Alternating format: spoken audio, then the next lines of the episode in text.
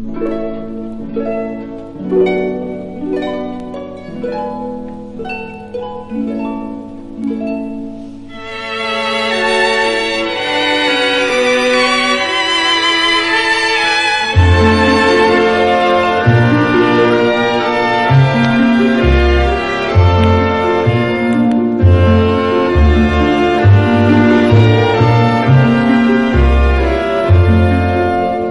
Queridos amiguitos y amiguitas, veréis que érase una vez una muchacha hermosa, muy hermosa, llamada Rosalinda, que no sabía más que llorar desde que su buena madre había muerto.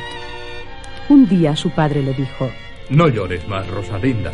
Mañana tendrás de nuevo una madre y dos hermanas tan bellas como tú.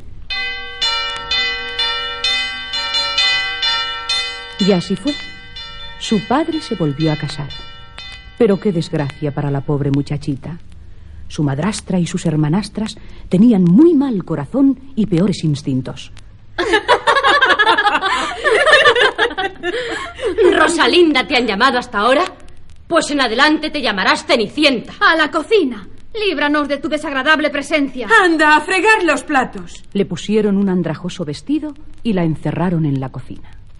La infeliz Cenicienta hacía todo lo posible para que su madrastra y las hijas de ésta la quisieran.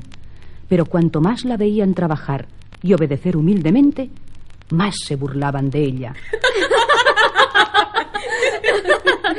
Un día, el pregonero real anunció en la plaza.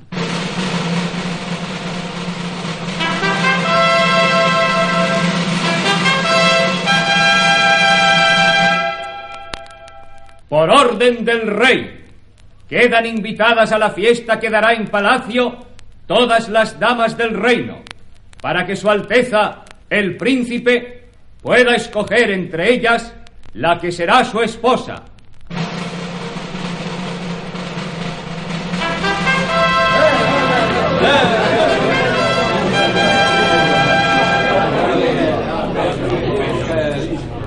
Cuando la madrastra y sus hijas oyeron el pregón, Deprisa, deprisa, a mudarnos de ropa. Ay, estoy segura de que el príncipe se enamorará de mí. De mí, que soy más bonita. al llegar a su casa, entre gritos y burlas, ordenaron a la pobre Cenicienta que les planchara los vestidos, las peinara y les cepillara los zapatos. Cuando la madrastra y las hermanastras de la desdichada Cenicienta se marcharon hacia palacio, dejándola sola en la cocina, ésta empezó a llorar. Dios mío, ¿por qué seré tan desgraciada? Pobre de mí.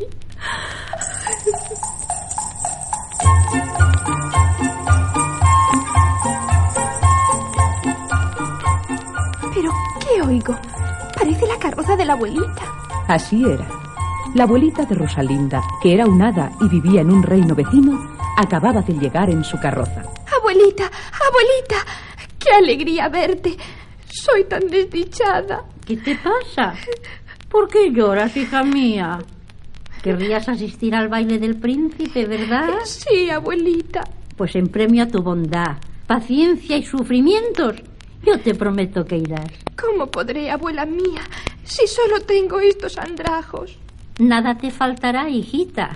Ve al huerto y tráeme la calabaza mayor que encuentres. ¿Esta abuelita? Sí, Rosalinda. Ahora, mira. ¡Oh! ¿Qué ven mis ojos? Abuela. Cenicienta estaba asombrada. Tan pronto como el hada había tocado con su varita mágica la calabaza, ésta se había convertido en espléndida carroza. Es maravillosa. Pero, ¿de dónde sacarás los caballos? No te preocupes. Anda, tráeme la ratonera que tenéis en el sótano. En la ratonera había seis ratoncitos muy simpáticos que al contacto de la varita mágica convirtiéronse en otros tantos magníficos caballos. ¿Y quién conducirá la carroza? Tráeme tres hermosos conejos blancos. De nuevo el hada usó del poder de su varita y los conejos se convirtieron uno en un cochero de grandes bigotes y los otros dos en lacayos. ¿Qué debo hacer ahora, abuelita? Cierra los ojos un instante. Cuando los abras, mírate en el espejo. En aquel breve instante, queridos amiguitos, Las pobres ropas de Cenicienta se habían convertido en magníficas prendas de seda adornadas de plata y oro. En su cabeza había aparecido una diadema de brillantes y piedras preciosas, y en sus pequeños pies unos diminutos zapatitos de cristal. La muchacha no salía de su asombro. Gracias, abuelita. Qué feliz me haces. Ahora al baile de palacio, Rosalinda. Pero no olvides estar de vuelta antes de medianoche, ya que cuando la última campanada de las doce acabe de sonar, todas estas maravillas desaparecerán y quedarás tan pobremente vestida como antes, en compañía de una calabaza, seis ratones y tres conejitos. Sí, abuelita, haré lo que me dices. Y subiendo a la carroza, en medio de una alegre y dulce música de cascabeles y violines, se dirigió al Palacio Real.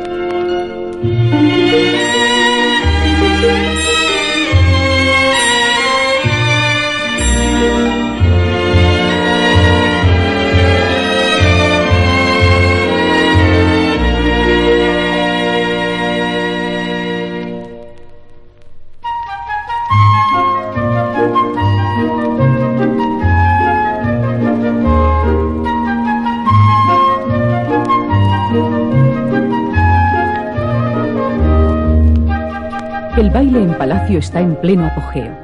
Todas las damas del reino estaban presentes, pero el príncipe no veía ninguna lo bastante bella para hacer la reina de su corazón. De pronto, un criado se le aproximó con la siguiente noticia. Alteza, una dama desconocida acaba de llegar en una carroza como jamás se vio. Vayamos, caballeros, a rendirle pleitesía y que la música suene para ella.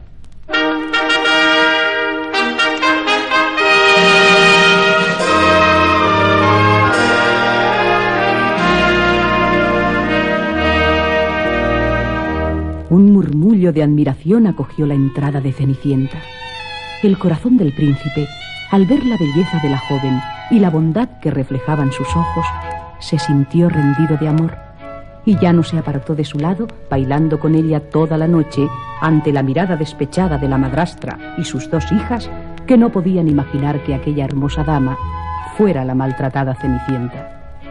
A mitad del baile, el príncipe, cogiendo a Rosalinda del brazo, la llevó hacia el frondoso parque que rodeaba el palacio.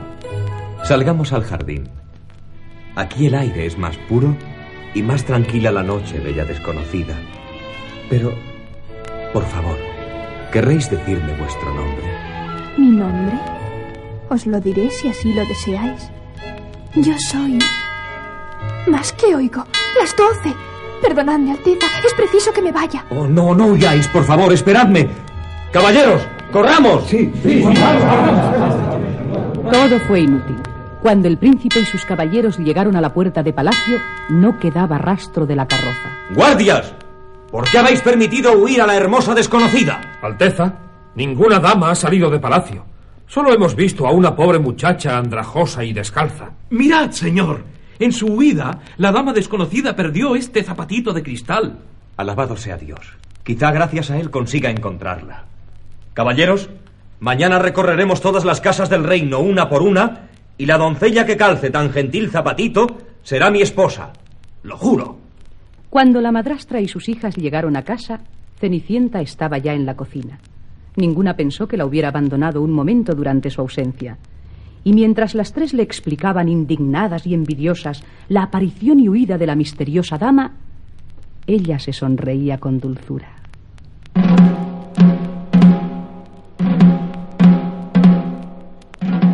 Al día siguiente, al son de los timbales, llegó a la casa la comitiva real con el propio príncipe al frente.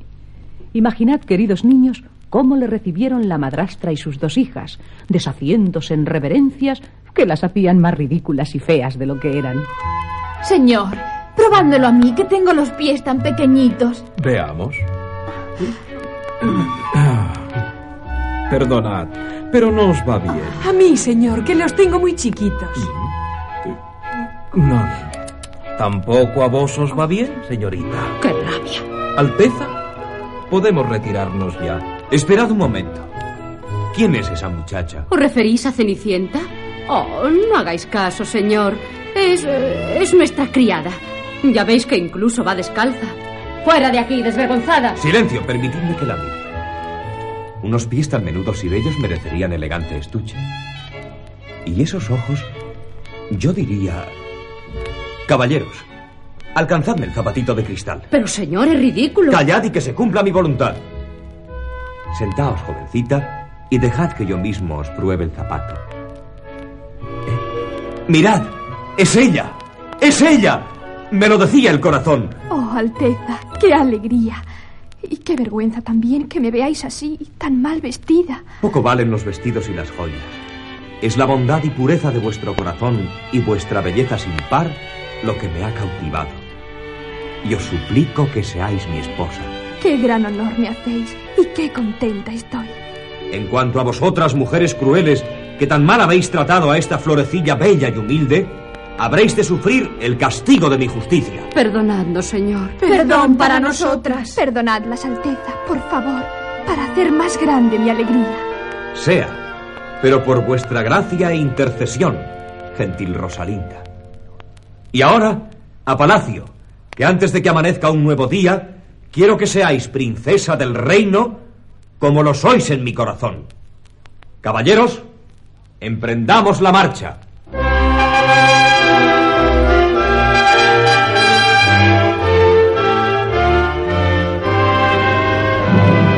¡Viva el príncipe! ¡Viva la princesa! Y ante la alegría de todo el pueblo, y la vuestra, estoy segura, así acaba la vieja historia de la gentil y dulce Rosalinda, que en ella vio premiada la bondad y la humildad, que son las virtudes más bellas que una muchacha puede poseer.